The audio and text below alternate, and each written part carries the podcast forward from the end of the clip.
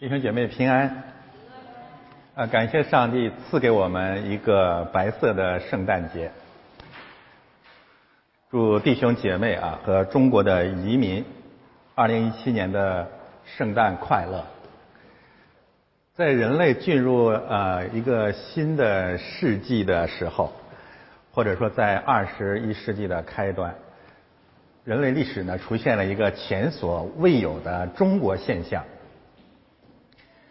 中国现象啊，有两个方面的见证啊。第一个方面是中国的崛起，另外一个方面呢是中国的移民。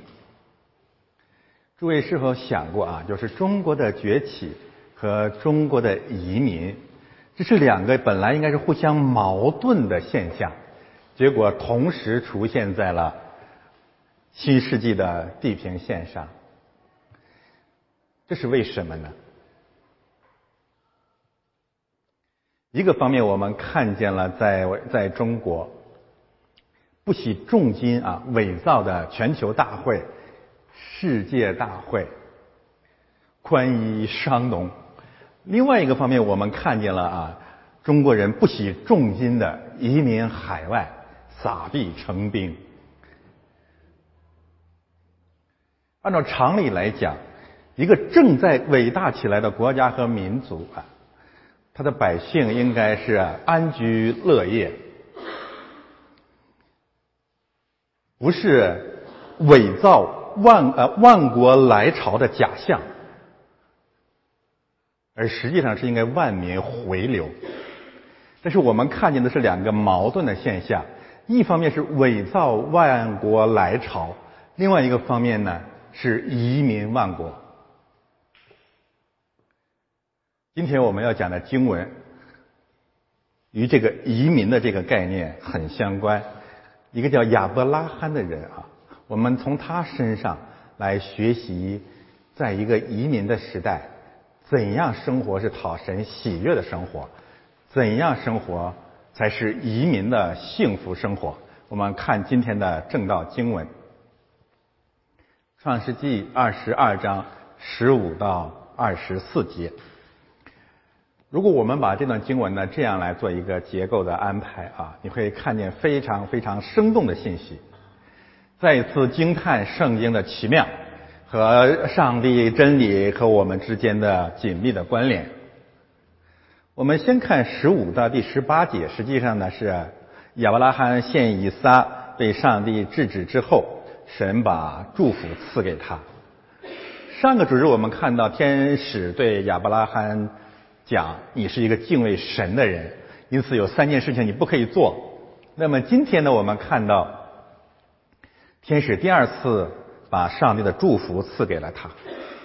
一个敬畏神的人会生活在上帝的祝福当中，换句话说是会拥有一个幸福的生活。然后第十九节我们看到这个亚伯拉罕再一次的回到了他离开的别是巴。然后二十到二十四节啊，我们看到的是亚伯拉罕的哥哥拿赫的家族的族谱。我们以前讲过，圣经的族谱是非常非常重要的，一旦解开呢，会大大的感动我们，让我们看见非常深刻的真理。我们可以把这个呃这段经文呢，按照这种方式来安排一下，然后我们。至少能够看见这样几个现象啊，呃，几个事实。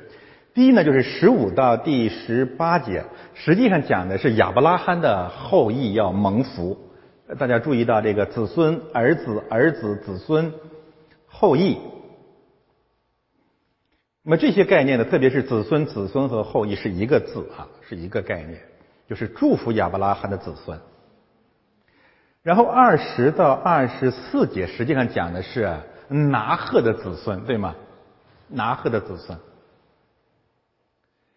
我们也可以说呢，第一笔第一个第一段经文讲的是基督徒的祝福，第二段经人经经文讲的是外邦人既讲因基督徒而蒙福，是这个概念。那么我们要如果再回到创世纪第三章那个著名的经文啊，三章十五节，说蛇的后裔和女人的后裔要彼此为仇。那么大致我们也可以讲的看到什么呢？就是十五到十八节讲的是女人的后裔，因为以撒是女人应许而生的，对吧？上帝借着撒拉赐了以撒，他是基督里面的儿女。然后呢，二十到二十四节，我们等一下会把它展开来讲。它应该指的是外邦人，是黑暗之子，是魔鬼的子女，是蛇的后裔。正如创世纪那个地方啊，第三章讲的，女人的后裔要跟蛇的后裔彼此为仇。但是呢，上帝怜悯了所有被造之物啊，会借着基督徒。把基督的救恩同样临到了那些魔鬼的儿女，把他们从撒旦的权势之下拯救出来。那么相关的，我们再看那个十五到第十八节啊结束的地方呢，有呃怎么说呢？说地上的万国、万国、万王、万民都会因着亚伯拉罕他的后裔那位后裔耶稣基督而蒙福。那接下来我们要呃呃心里面有一个有个概念，就是有个疑问：那要蒙福的这个万国万民万王是些什么人呢？是些什么东西呢？二十到二十四节就告诉我们，所谓的万国万王万民就是这些人，至少拿赫的家族是万国万王万民的代表。那么如果你要这样来看，你就会看到这段经文实际上在逻辑上是如此如此的完美。我们简单的讲啊，这段经文在告诉什么样的一个信息呢？一个基本的信息呢，那就是上帝要借着亚伯拉罕的那位后裔，就是耶稣基督，祝福天下万国。然后呢，天下万国的人是以拿赫的这个家族，可以以拿赫的家族为代表。然后呢？这场普世的救恩从别是巴，从应许之地，从耶路撒冷启程。如果我们这么总结一下，那就是把整卷圣经的这个基督教的基本真理啊，重新浓缩了一下，都在这段经文里了。与我们今天刚刚展开的话题有关的信息是：十五到十八节告诉我们，亚伯拉罕是移民到基督里的基督徒啊。他是移民，移民以后呢，他和过去的世界、和自己的祖国、和自己的家族呢，有一种密切的关联，不是一走了之啊。当上帝最早呼喊亚伯拉罕离开本地、本族、本家的时候，我们心里有一个疑问：那那个地方的人怎么办？那么接下来，让我们看见亚伯拉，上帝要在亚伯拉罕里面重新把救恩临到亚伯拉罕的本地、本族和本家。我们是移民，我们离开了故国，但是基督徒肩负着一种福音的责任，就是怎样回过头来，把福音分担给我们的祖国和人民。但是这个事件啊，在历史的起点是在应许之地，在别什巴。今天我们相关的信息呢，要讲到了。别什巴的重要性和上个主日发生的另一起重大的新闻事件，那就是川普代表美国政府正式的承认耶路撒冷是以色列的首都。如果一定要为2017年定义一个最重要、最伟大的新闻事件，非此莫属啊！这是我的概念。那这意味着什么呢？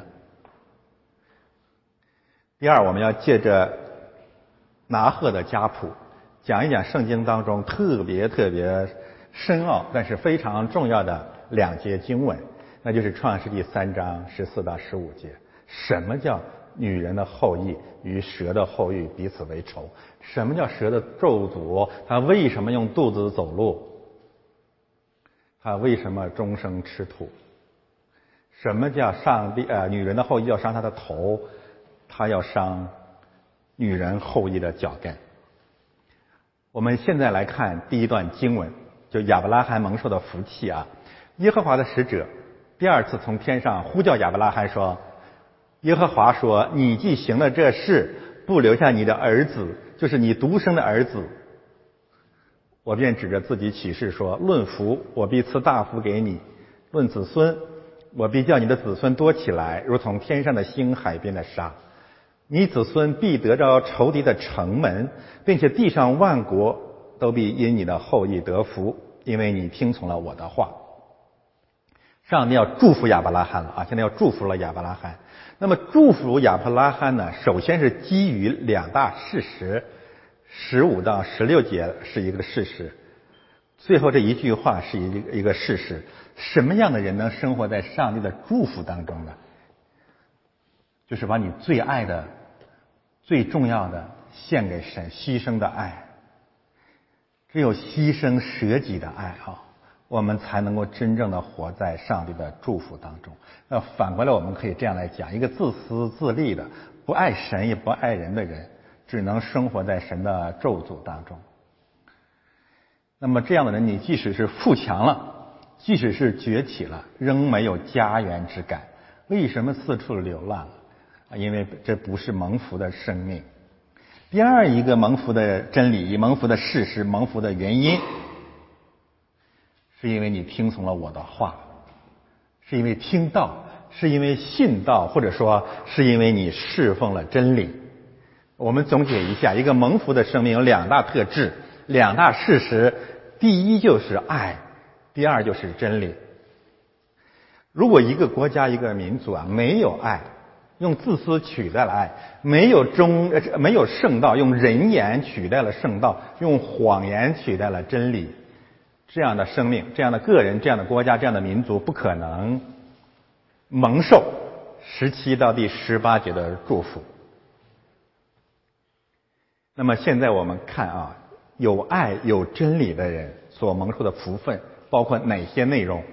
十七、十八节我们把它拆开是四个方面的祝福。第一，论福，我必赐大福给你啊，这是第一个方面。第二个方面，论子孙，我必叫你的子孙多起来，如同天上的星、海边的沙，这是第二个方面。第三个方面，你的子孙必得着仇敌的城门。第四个方面，地上的万国都必因你的后裔得福。四大祝福，第一大祝福涉及到我们自己的生命、自己的福气；第二大祝福涉及到我们儿女、我们子孙的福气。上帝知道每个人，呃，他的儿女在他生命当中呢至关重要的这个位置。第三个方面涉及到我们跟魔鬼的关系、跟仇敌的关系。第四个方面涉及到我们跟整个人类的关系，涉及到耶稣基督跟整个人类的关系，涉及到教会和基督徒跟。天下万国的关系，这四个方面的福气啊，在我们一一来讲。第一个方面呢，就是我必赐大福给你。那原文实际上想表达的情绪是什么呢？就是我真的赐福给你。第二个呢，我要赐给你的福气，不是你理解的那个福气，是比你追求那个福气要更高更大的福气，是天上的福气。所以我们今天读读这个。呃，登山宝训的天上的八福，那这些福气在世俗的标准上看，那不是福气。你们还想到这个呃呃圣诞的故事，天使找到了伊丽莎伯，然后找到了玛利亚。伊丽莎伯说玛利亚是有福的，有福的，有福的。玛利亚说万国的人都称我我称我为有福的，有福的。那么我们细看玛利亚的一生，我们很难用呃世俗的标准说她是有福的。但是那是真正的上帝定义的幸福。回过头来，我们再去展开来讲，什么是神真正的定义的幸福？第二个方面啊，就是子孙，就是你在世这个这个概念呢是多子多孙的概念，但是远远超越了这个祝福。这里面有一个比喻，它比喻呢就是亚伯拉罕的后裔呢有两个特点，一个是天上的星。一个是海边的沙，如果仅仅啊把它只只为人数众多啊历史源远流长那是不够的，包括这方面的信息。但是这种这种幸福仅仅是动物性的幸福。上帝祝福呃基督徒给他们的一个使命或者责任呢，是要你做世上的光和世上的盐。如果一个人啊，你只是这个长寿，或者只是多子多孙，与神的祝福是没什么太多太多的关系。那是最基本的祝福吧，只能这么说。但是上帝说，你在这个世界上要把你的神的形象、荣耀活出来。你在这世界上要做世上的光，不要仅仅做一个消费者，不要仅仅做一个罪人，要照亮别人，然后呢，要使天下的人和睦啊，诸如此类吧。这是第二个方面。第三个方面，你子子孙必得着仇敌的城门。第一，在这个世界上有仇敌。第二，我们一定能胜过仇敌。想起主耶稣怎么讲教会吗？阴间的城门不能胜过教会。我要把我的教会建造在这磐石上，阴间的门不能胜过它。所以我们在地上有一场征战，而且我们必然得胜。我们这样讲的时候，你要不断的回到前后的经文当中，你怎么才能得胜？要爱，要有真理，不然的话，这个祝福。会落空的啊，会落空的。第四个方面啊，地上的万国都必因你的后裔得福。这是上帝在亚伯拉罕的那位后裔身上啊，把这个是几乎万年以前的这个事件和普天下的万国万民联系起来了。教会要成为万国的祝福。那么这样的一个祝福，也就意味着上帝把他的这个真理放在了亚伯拉罕的心中。实际上呢，也是放在了普天下所有人的心中。人们相信啊，上帝会来拯救我们，上帝会借着亚伯拉罕的后裔来拯救我们。那么与此同时，产产生了一个问题，那就是仇敌一定会建立城门。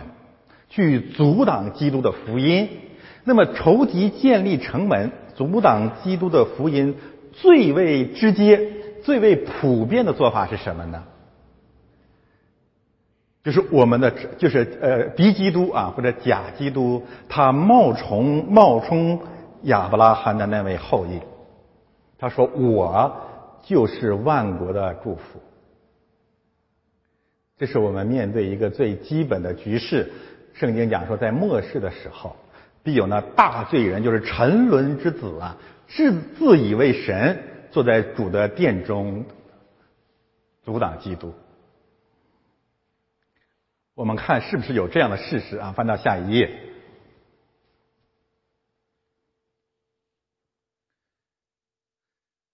呃，上一周呢，我们看到了这个这个，在我们的祖国啊。接连发生了非常非常特别的现象，非常非常极端的现象，那就是不许重金伪造万国来朝的假象。所谓的复旦学派也好啊，一些刚刚上位的这个本来是知识分子的这样的人也好，逢君之恶，伪造万国来朝。建立所谓人类共同体，实际上他要付出很大很大的代价，把一个罪人打扮成万国的救主，这是非常非常可怕的一个行动。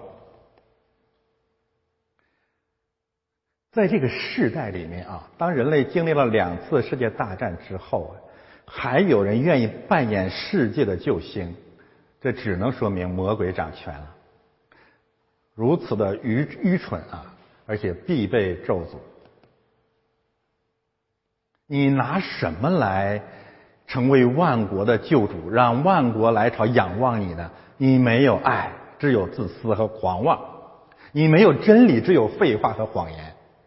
那你怎么可能成为万国的祝福呢？与圣经的教导针锋相对啊！不仅如此，这些现象啊，在圣经当中早有预言。我给大家讲一个圣经的故事，就是一个开了全球互联网大会、全球政党大会的一个君王，结果死于虫咬。使徒行传第十二章，西律恼怒推罗西顿的人，西律王啊，当时的这个犹太地方的王，他很恨周边的一些小的国家邦国，讨厌他们。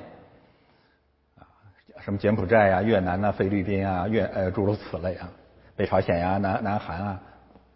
那怎么办呢？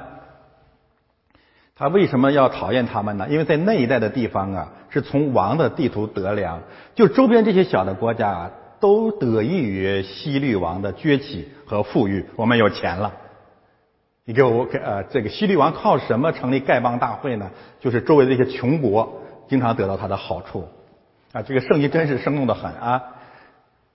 那么这些人听说国王不高兴了，生气了。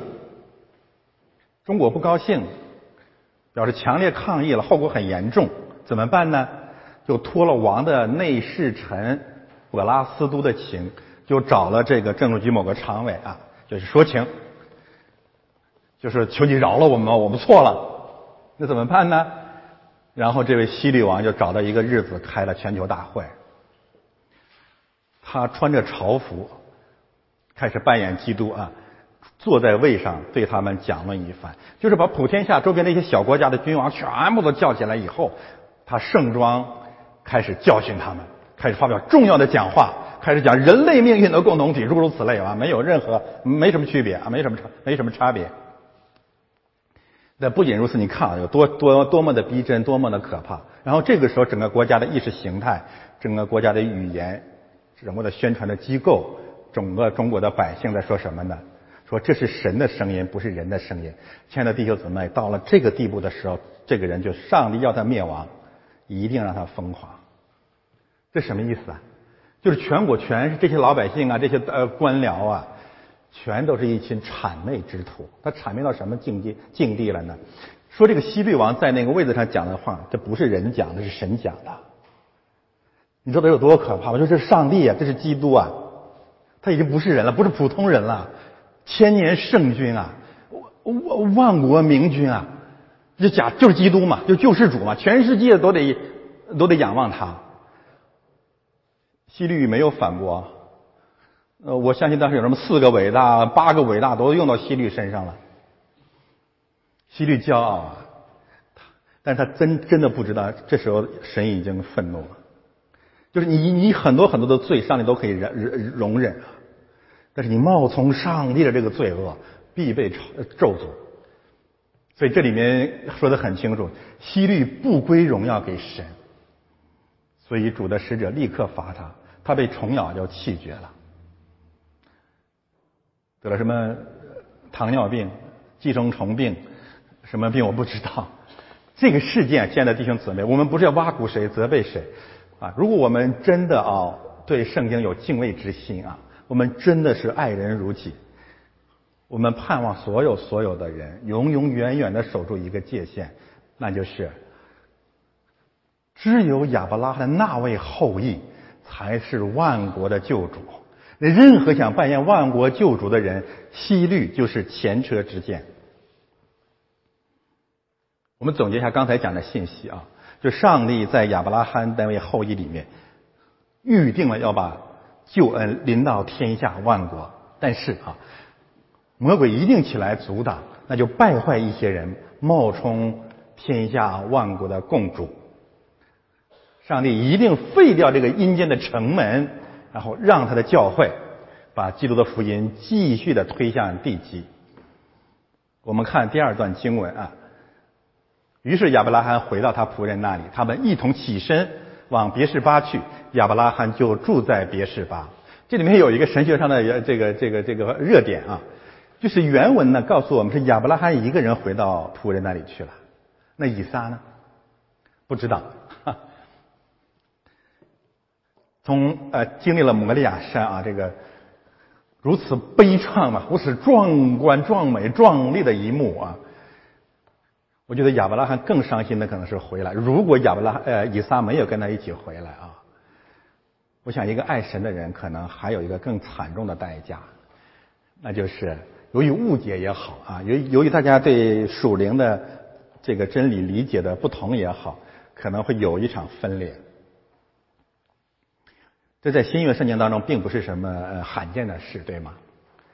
保罗和巴拿巴、马可就分开了。这是一场非常非常伤心的一个经历，这就告诉我们啊，我们侍奉神，可能会经历啊很多很多内在的伤伤痛。你需要继续的忍耐啊！如果以撒没有跟亚伯拉罕回来，因为后面相关的经文好像呃基本上支持以撒在这个时候啊就跟亚伯拉罕分开了。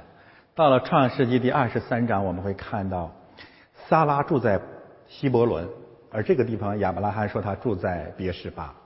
然后呢，到了创世纪二十四章，我们看见以撒住在南地。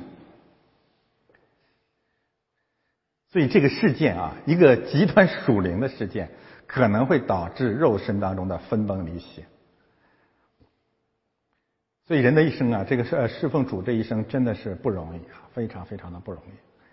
但是最后我相信他们会在天国里团聚，因为主耶稣说将来在天国里，亚伯拉罕、以撒和雅各一同坐席。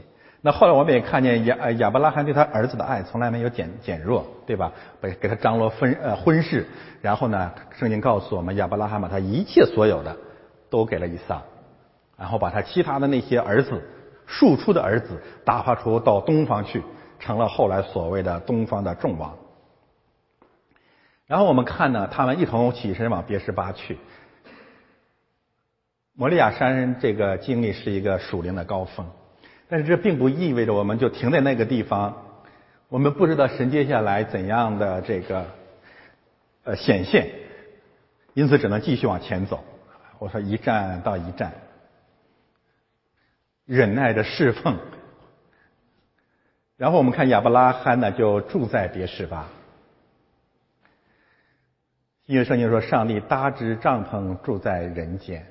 启示录告诉我们说，一呃，看那神的账目在人间，所以这一切呃，基本上可以告诉我们这两大事实：第一，预表的道成肉身，就是耶稣基督和他的真理一定要进入这个世界；第二，万国的救恩从别十巴启程，从应许之地启程，从耶路撒冷启程。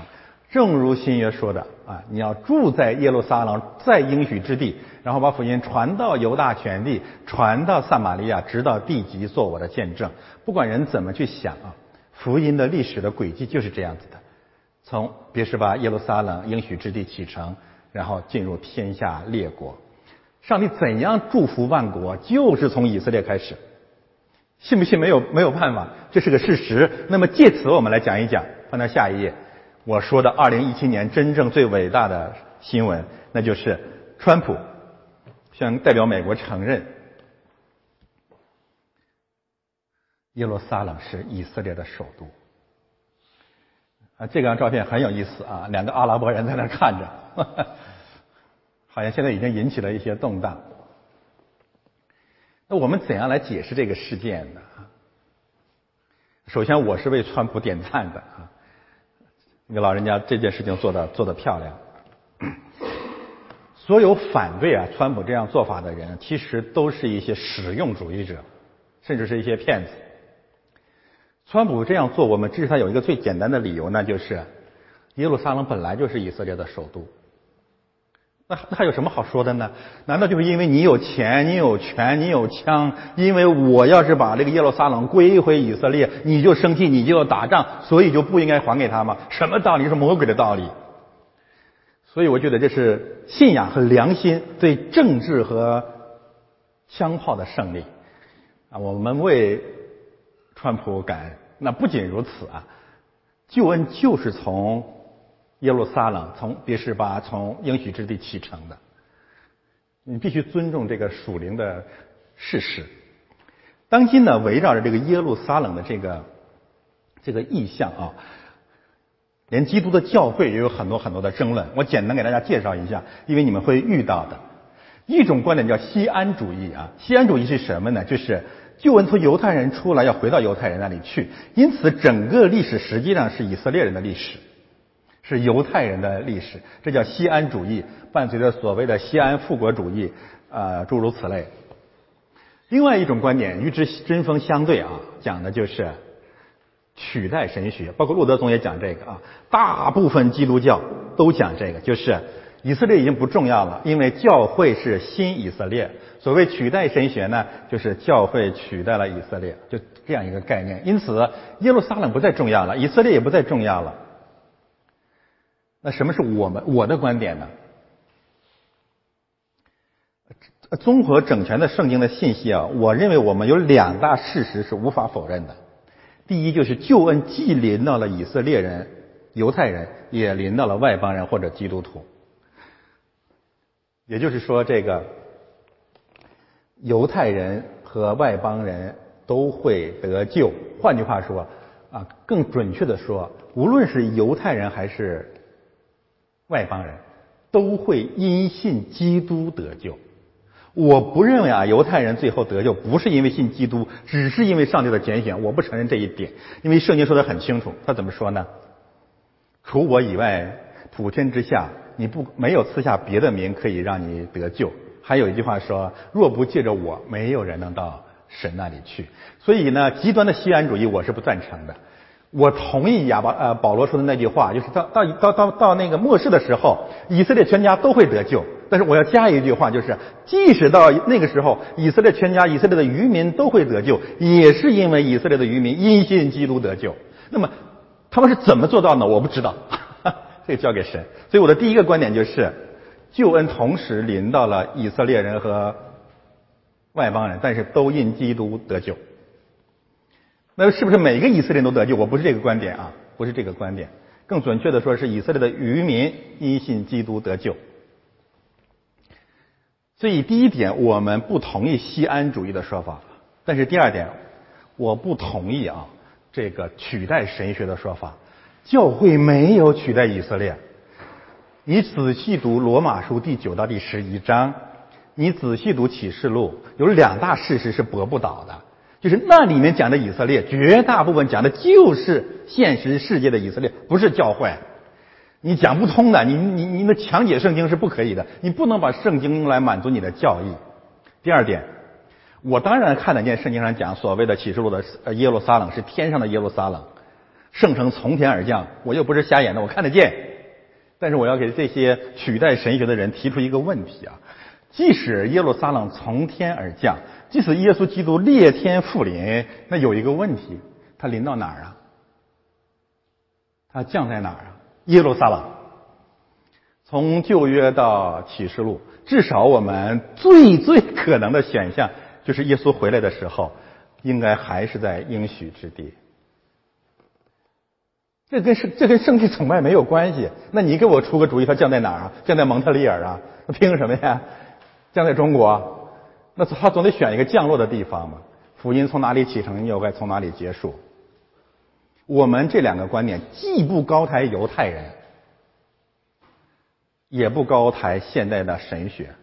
那么从这个角度来看啊，川普的这个行动本身是有圣经上的情怀的，甚至有一定的末世论的根据的。我们真的应该为此去赞美赞美神。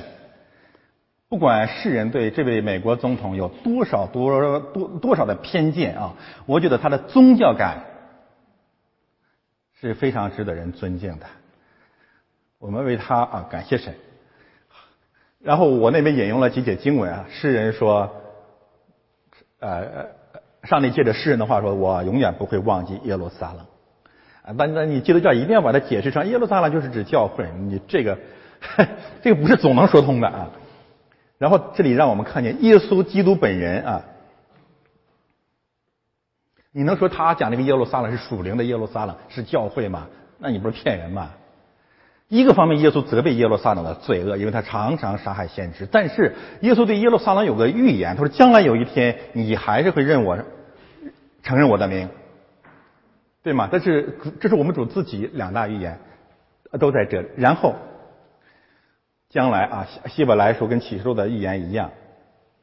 就将来的这个西安山天上的耶路撒冷会降临人间，但是还是那句话，它降在哪里？至少从哪里开始？我们还记得主耶稣升天的时候，天使对门徒讲过的话吗？说你们为你们看他怎样离开，他还要怎样回来？这个怎样回来？我想也包括很多很多的信息，其中有一个信息就是他从这里出去，还会从这里回来。仅供参考，我不勉强任何人。至少我认为，我们的主在末世降临的时候，仍然是降临在耶路撒冷。正如他升天的时候，他从橄榄山升上去；他回来的时候，降临在橄榄山。我们有非常非常多圣经的根据，在这里就不不赘言了。好的，我们看最后一段，那比较复杂的。奇妙的啊，这段家谱，先读给大家。这是以后献了以撒了，耶稣基督被献了，并且复活了之后，福音临到万邦。这是以后呢，有人告诉亚伯拉罕说，亚伯拉罕已经移民了，但是我们看到他对他的祖国、对他的人民、对他的同胞，从来也没有放弃，一直在打探他们的消息。一一直在看新闻联播，一直在看中央四台那边出了什么事啊？然后有人告诉亚伯拉罕说，密加给你兄弟拿赫生了几生了几个儿子，这些信息都在相关的信息在创世纪十一章结束的地方啊，都在讲这些人。密加实际上是拿赫的侄女啊，是早夭的哈兰的女儿，是亚伯拉罕的侄女也是。长子是乌斯，他的兄弟是布斯和亚兰的父亲基姆利，并基薛、哈索、毕达、易拉、比土利。比土利生一百家，这是非常非常核心的信息。这个不怪建松啊，我们有的时候常常看见括号就把它省略掉了。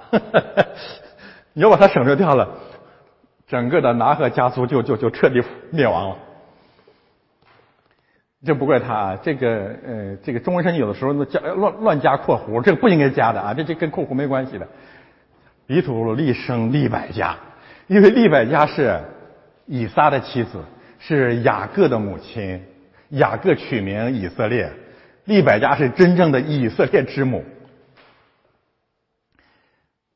然后呢，二十三节强调，这八个人都是密加给亚伯拉罕的兄弟拿赫生的。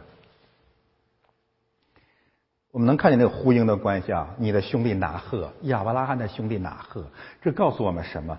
告诉我们神天国的移民和他故国骨肉之亲不可分割的联系。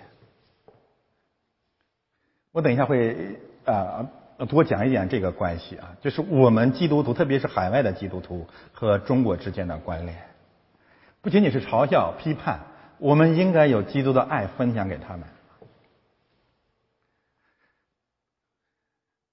拿赫的妾啊，名叫刘马，生了提巴、加罕、他辖和马加。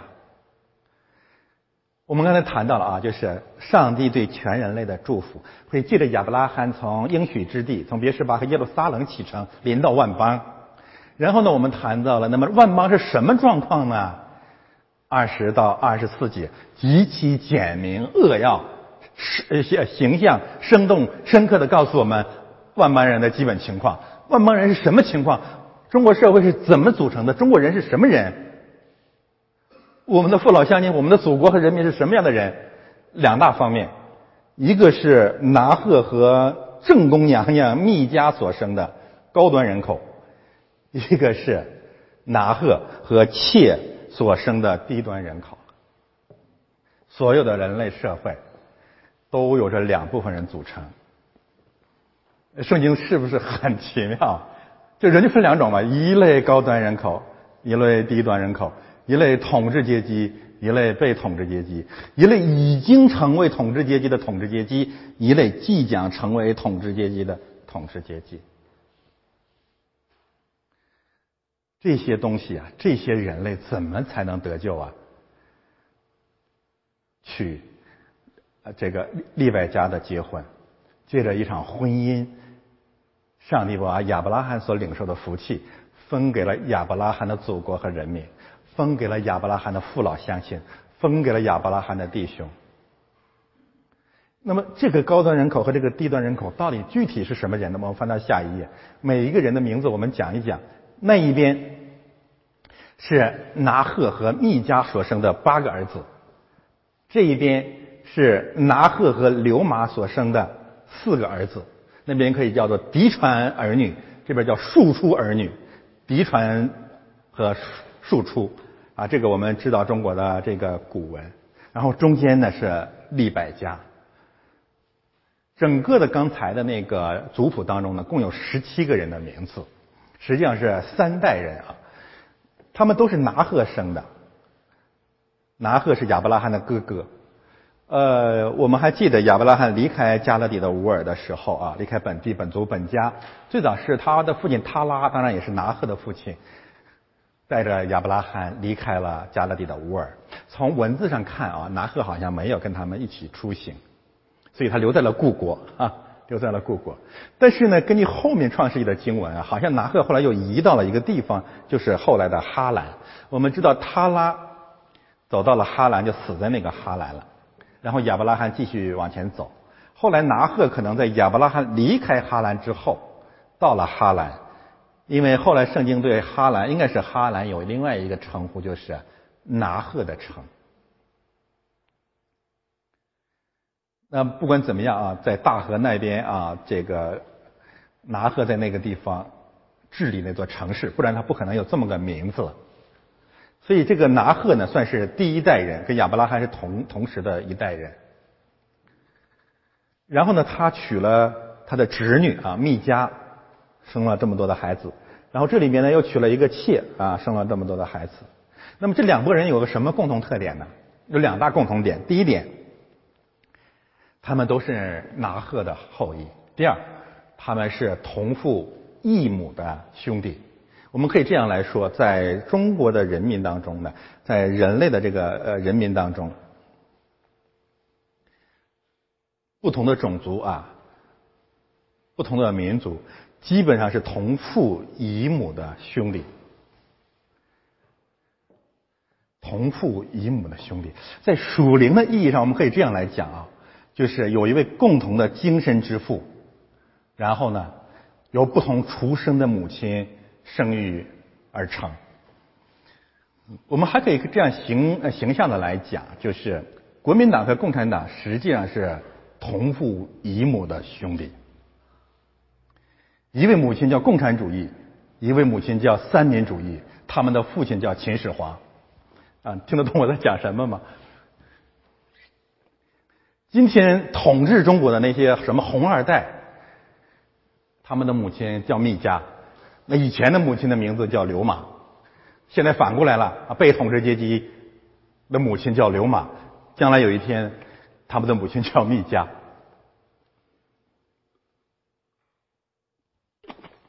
第一代人啊，父亲拿鹤，母亲密加和刘马，第二代人就是中间这些孩子，然后有第三代人。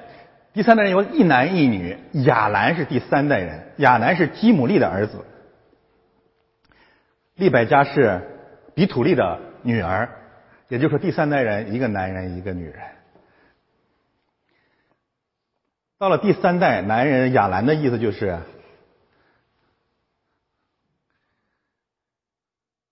中国要强起来，拿鹤的意思就是中国人要站起来。吉姆利的意思就是中国人要富起来，那 没有什么新鲜事啊。拿鹤的意思是 snouting，这个词的意思就战马嘶鸣，战马嘶鸣。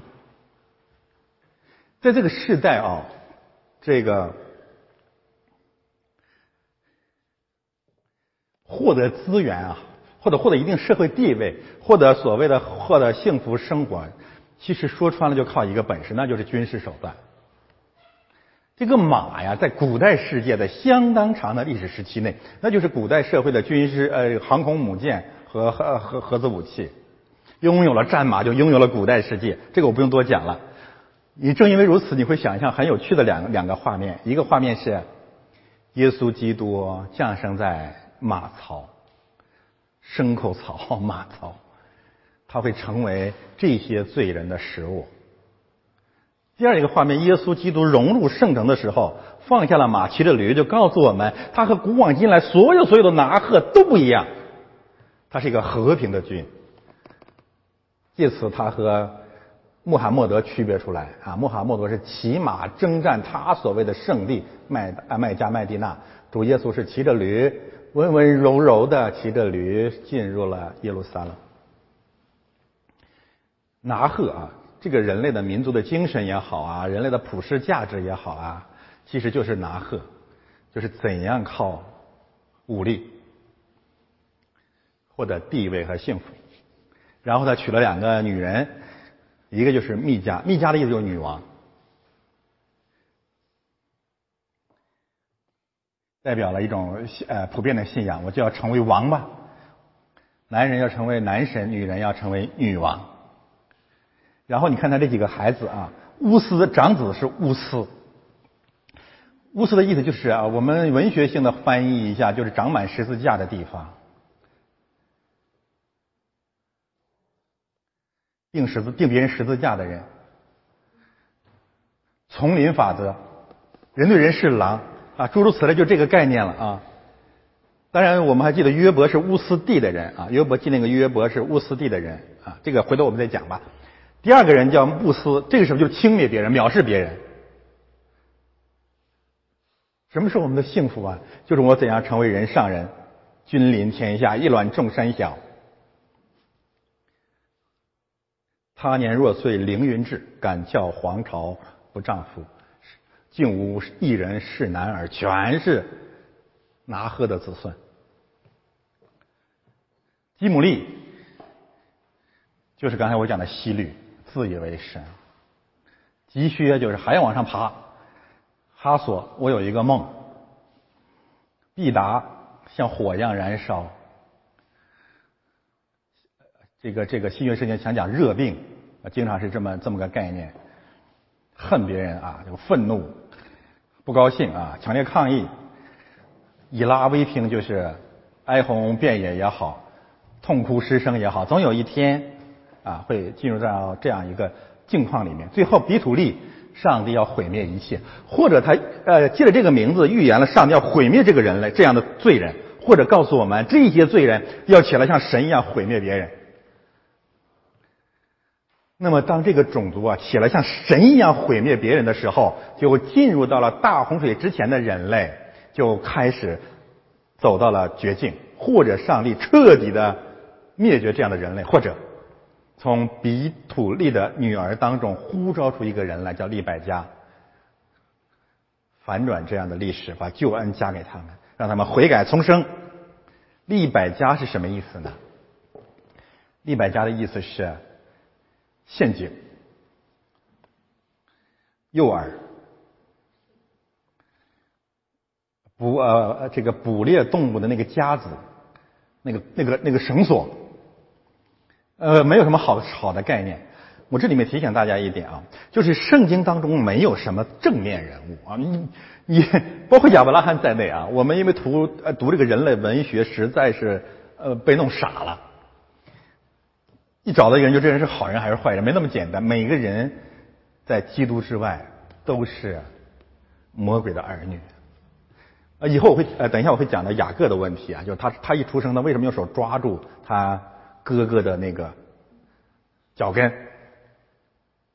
在我们的这个比较庸俗的这个平面的二元的文化里面，觉得雅各是好人啊，没那事儿，那小子坏透了，那绝对是个卑鄙小人。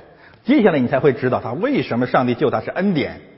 你一定要这样读圣经啊，不然你的你你你信了多少年都没有读明白。现在好多好多人起来说，哎，伟大的亚伯拉罕，伟大的保罗，伟大的约翰，这些人在基督教的真理当中还没有入门呢。利百加是很美丽的女人，但也不是什么好人。至少她的父辈在她身上寄予了这样一个厚望，那就是我不仅要像神一样的去毁灭别人，而且我的女儿也是我不毁灭别人的工具。你们看啊，该隐的家谱结束的时候是一堆女人，有有印象吗？然后呢，这个拉麦的诗篇里面融入了女人的因素啊。当女人起来或者被利用起来，成为征战人、杀人、人吃人的工具的时候，真的这个世界就走到尽头了。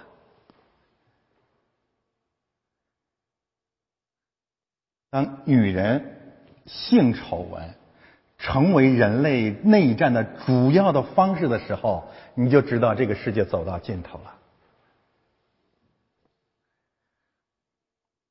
然后我们再看另外呃，这里面有三个女人：密加、刘马和利百加。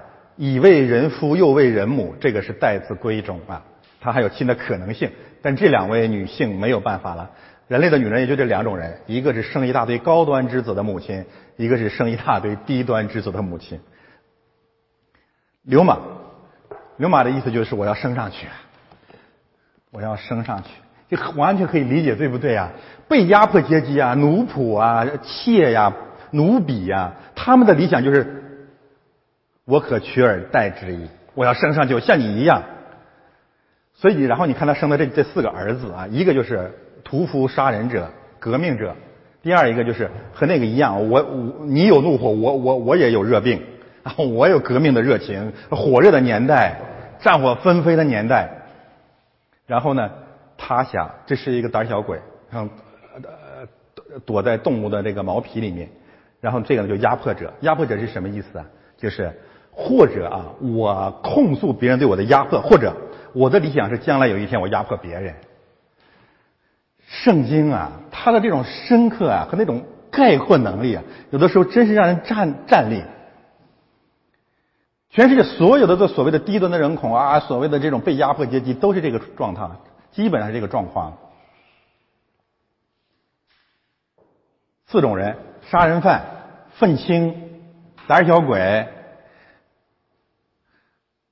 和随时渴望去推翻压迫者来压迫别人的这些野心家，那么这些人你怎么办？怎么去怎么去面对他们啊？他他构成了我们民族的主主主体两类人，而且我要告诉大家啊，这两类人啊，在初代的世界里面，实际上是几个王国、几个民族的开国君主。或者君王，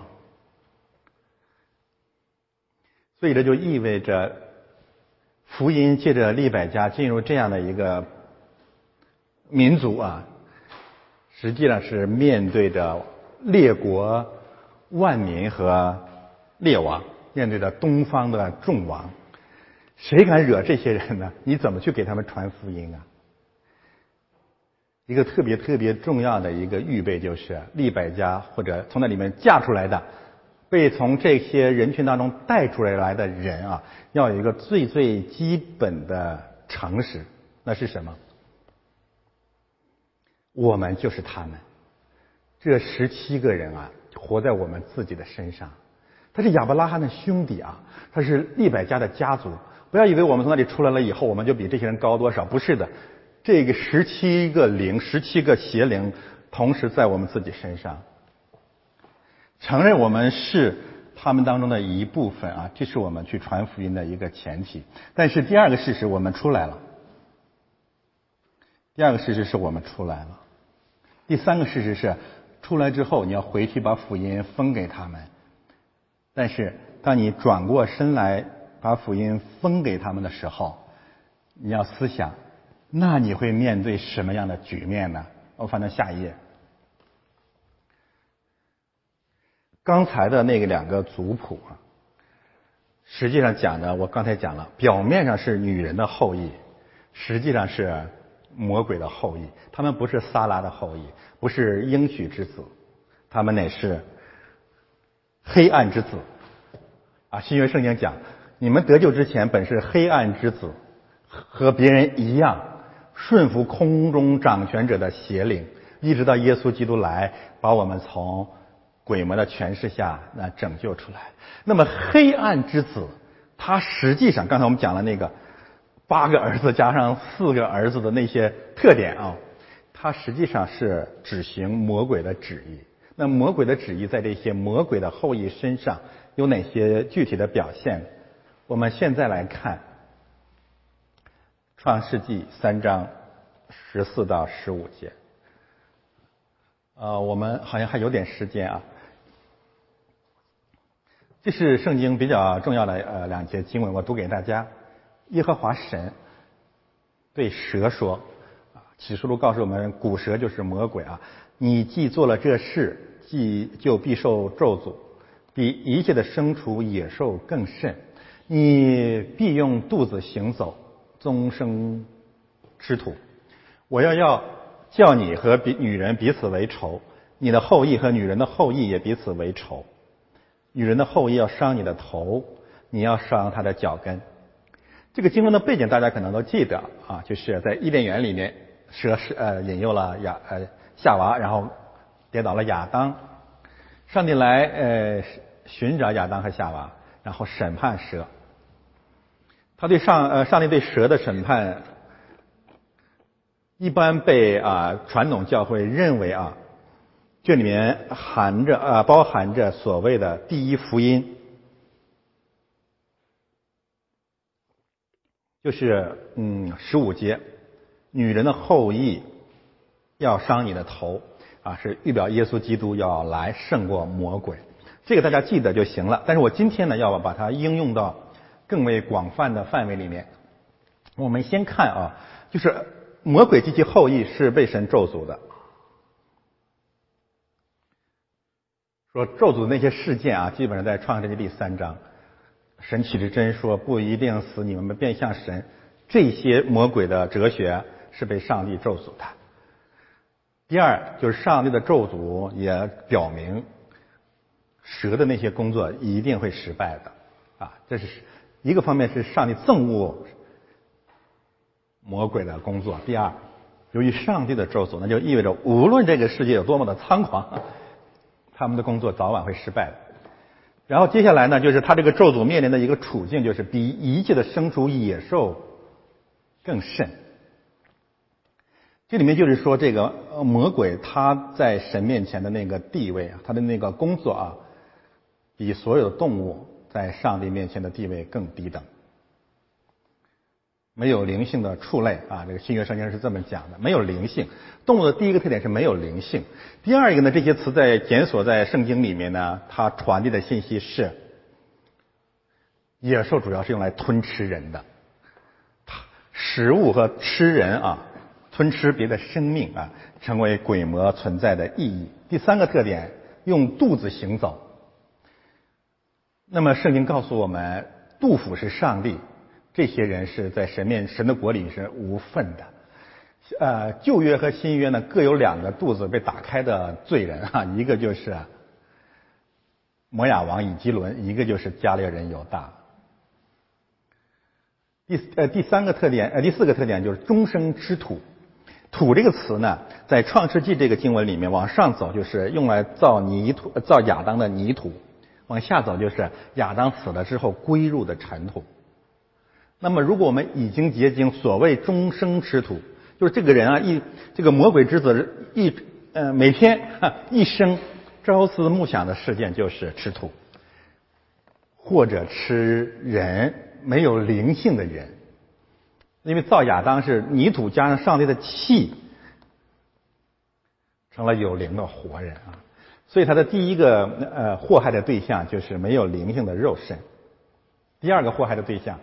就是死人，吃活人，吃死人，啊，这是魔鬼之子。大家可以展开来讲一下这是什么意思啊？然后呢，第五个特点和女人彼此为仇。女人，刚才我们谈到了啊，利百加，女人成为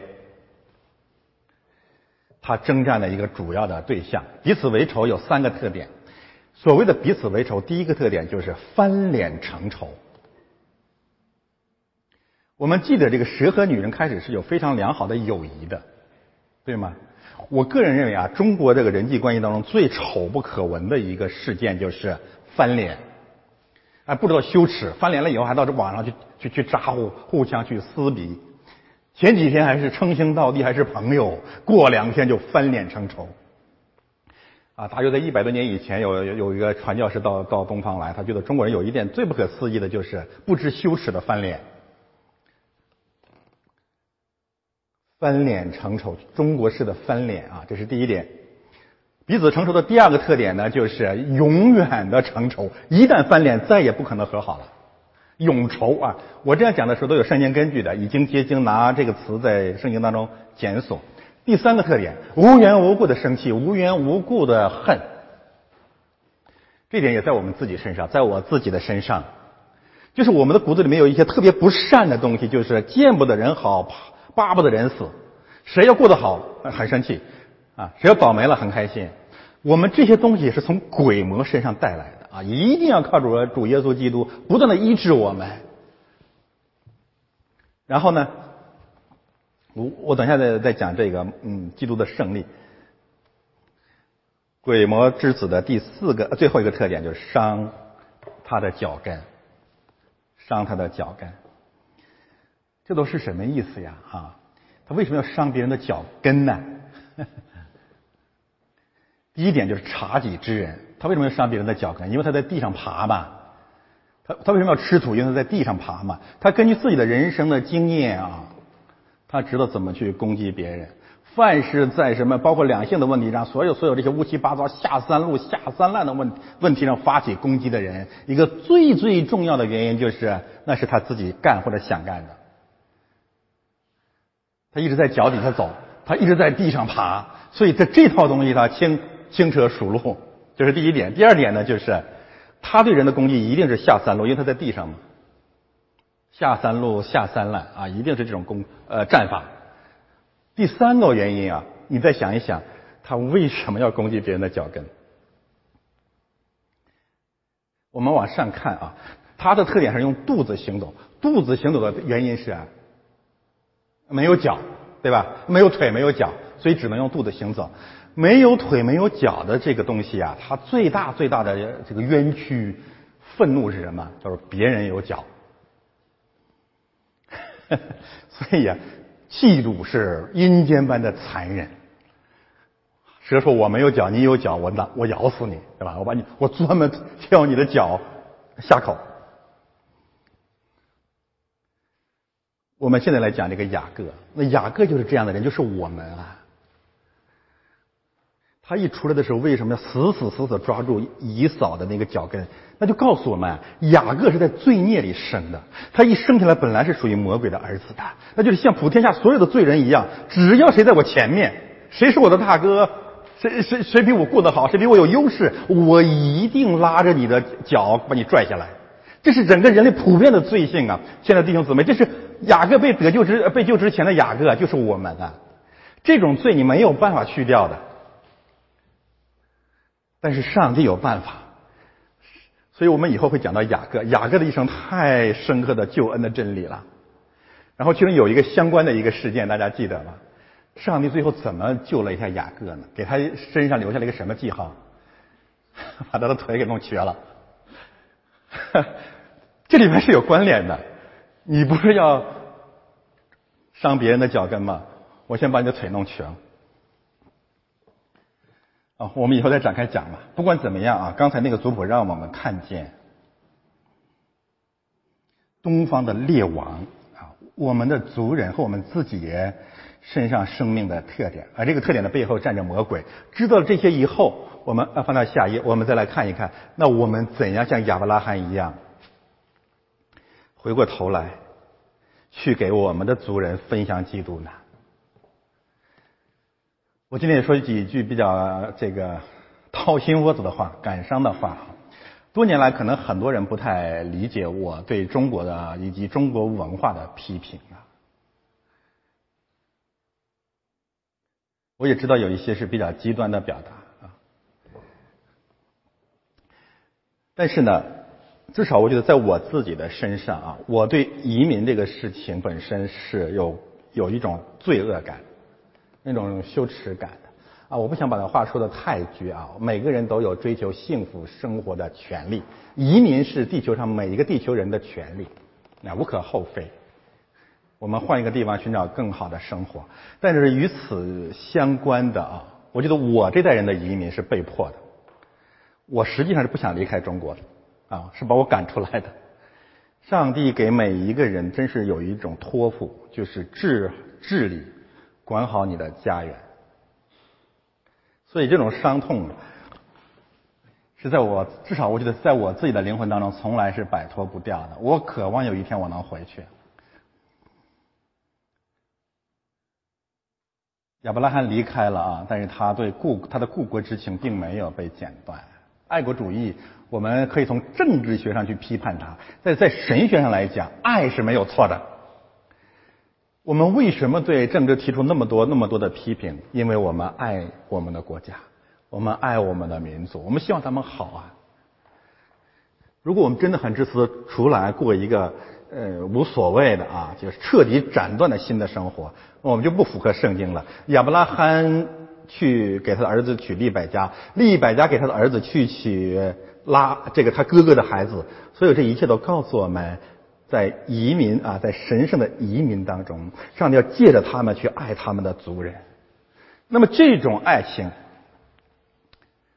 呃，也同样表现在我自己啊，今年经历的第三个事件，我不展开来说了。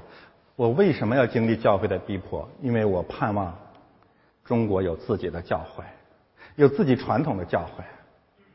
所以我总结起来，我们移民为什么上当？因为我们爱中国。我们为什么对中国进行政治批评？因为我们爱中国。我们为什么要忍受教区对我们的践踏？因为我们爱中国。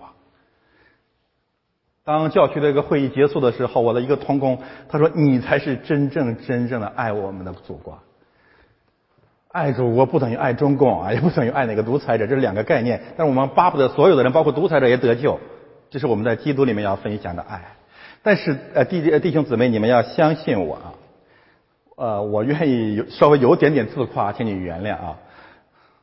五十年，我也算走了万里路，读了万卷书。”我用我的生命来担保，我用我的这个所有所有的经历来告诉大家，包括中国的知识分子们，真的最后最后最后最后想祝福我们的祖国和民族的，只有福音，只有基督，所以要不顾一切的把基督和教会分享给中国，这是最后最后的选项。而且我坚持认为也是最高的选项。中国走了五千年了，走了一千五百年了，到了今天，我觉得我们才刚刚来到了真理的门口。我这样讲里面有相关的一些根据啊。亚伯拉罕给他的儿子以撒娶妻的时候说：“你要往我的本地本族去。”你看吗？看到了吗？离开了本地本族本家。要回到本地本族去，这份心肠啊是无法阻断的。主耶稣来了，说你们不要往外邦人那去，要先到以色列家去。我知道这里没有拣选的问题啊，这我呃，但是同时也有一个呃一个普遍的情感在里面，民族的感情在里面。保罗说：“我为我的骨肉至亲，宁愿他们得救，哪怕我被咒诅。”那么今天的教会呢？今天的移民呐，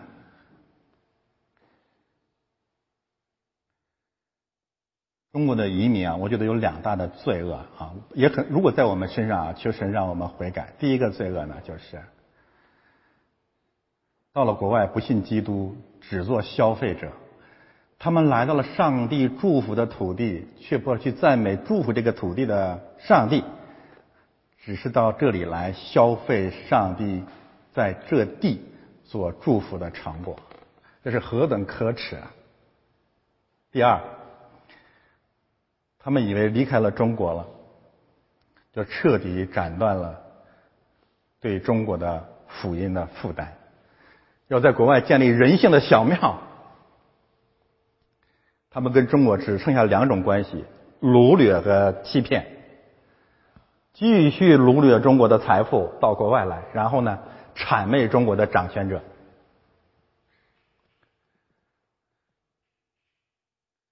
但是基督徒不该如此啊。我们基督徒要面对东方的众王，并且把真理分享给他们，无论有多难，这是我们对这个国家真正的爱。但是这份爱一定会遇到苦难。我们做一点总结吧。东方的。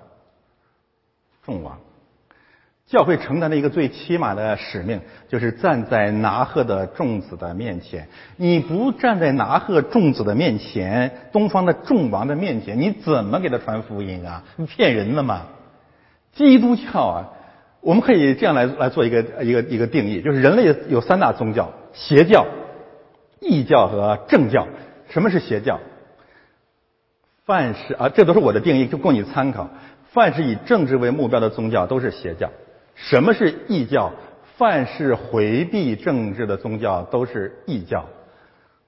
我可以这样来说吧，百分之八十五、八十六，大致上说，中国的基督教会都是异教的教会。你信的根本不是基督，不要跟我讲了啊！信的根本不是圣经启示的基督教。为什么？从创世纪到启示录，从先祖到先知，到耶稣，到使徒，有个共同的使命：站在君王面前，站在君王面前，站在君王面前，立在世界之主的面前。你在哪儿啊？今天的基督教已经恶心到什么程度了？他们把全部全部的精力放在哪里？内在的撕逼，或者在教会里面拿石头砍自己。或者在教会里面拿石头砍弟兄姐妹。基督教啊有两大特点，它是绝对的个人的启示真理。耶稣说，上帝对个体命运的关心，对一只羊的关心，超过对九十九只羊的关心，这是绝对个体性的信仰。但是另外，基督的教会绝对是一个国度性的信仰，因为他要从世界的王、世界的主的权势下面。把人的灵魂夺回来，归给万王之王、万主之主。这样的教会在哪里呢？说了那么多，实际上最后就有一个原因，那就是恐惧，不敢站在世界的君王的面前，就是恐惧。这个恐惧有一定的程度是有理由的。这个理由是什么呢？活该恐惧，因为你有罪。所以正教啊，区别于。邪教和异教在在什么地方呢？我们站在君王的面前，但我们不是故意要站在君王的面前。第二，我们站在君王的面前，不是要咒诅君王，不是要打倒君王，不是要毁灭君王。我们是什么？我们是把君王及其权势下的百姓从政治的罪恶当中带出来，仰望基督。我们为什么不怕呢？因为爱里没有惧怕。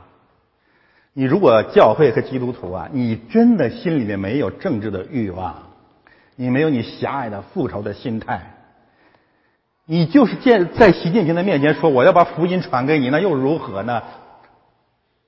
我我们怕什么？我我们有什么可怕的呢？你为什么怕？怕只有一个原因，因为你有野心啊！你活该。呃，圣经怎么讲？掌权者不是空空的佩剑。但是我们是带着基督、带着真理去的。当然，这里面有一个情况：你即使带着爱，你带着真理，站在众王的面前，他就想弄死你。有没有这种可能？有啊，有这种可能。那如果有这种可能，我们怎么办？我们感谢赞美神，这就是登山宝训所定义的幸福。你愿意这样幸福吗？最后一节经文。今天上帝对亚伯拉罕说：“你要，我要祝福你，祝福你，祝福你。”路加福音圣诞的故事里面说：“玛利亚，你是有福的，有福的，有福的。”我们现在唯一的难处啊，就是我们没有政治的目的，我们只有爱和真理，但是我们仍然受难。这样的福气，你准备好了没有？如果没有准备好这一切啊，我我当然我不敢上高调，我自己也没有完全准备好，求神怜悯我们。但是如果没有这样的心智，你信的基督教根本就不是基督教，我们也永远不会蒙受上帝真正的祝福。在登山八福当中啊，前面的这个七福都是依据而带过的，最后耶稣基督展开的祝福实际上是第八福，那就是为易受逼迫的人有福了。为易受逼迫的人有福了。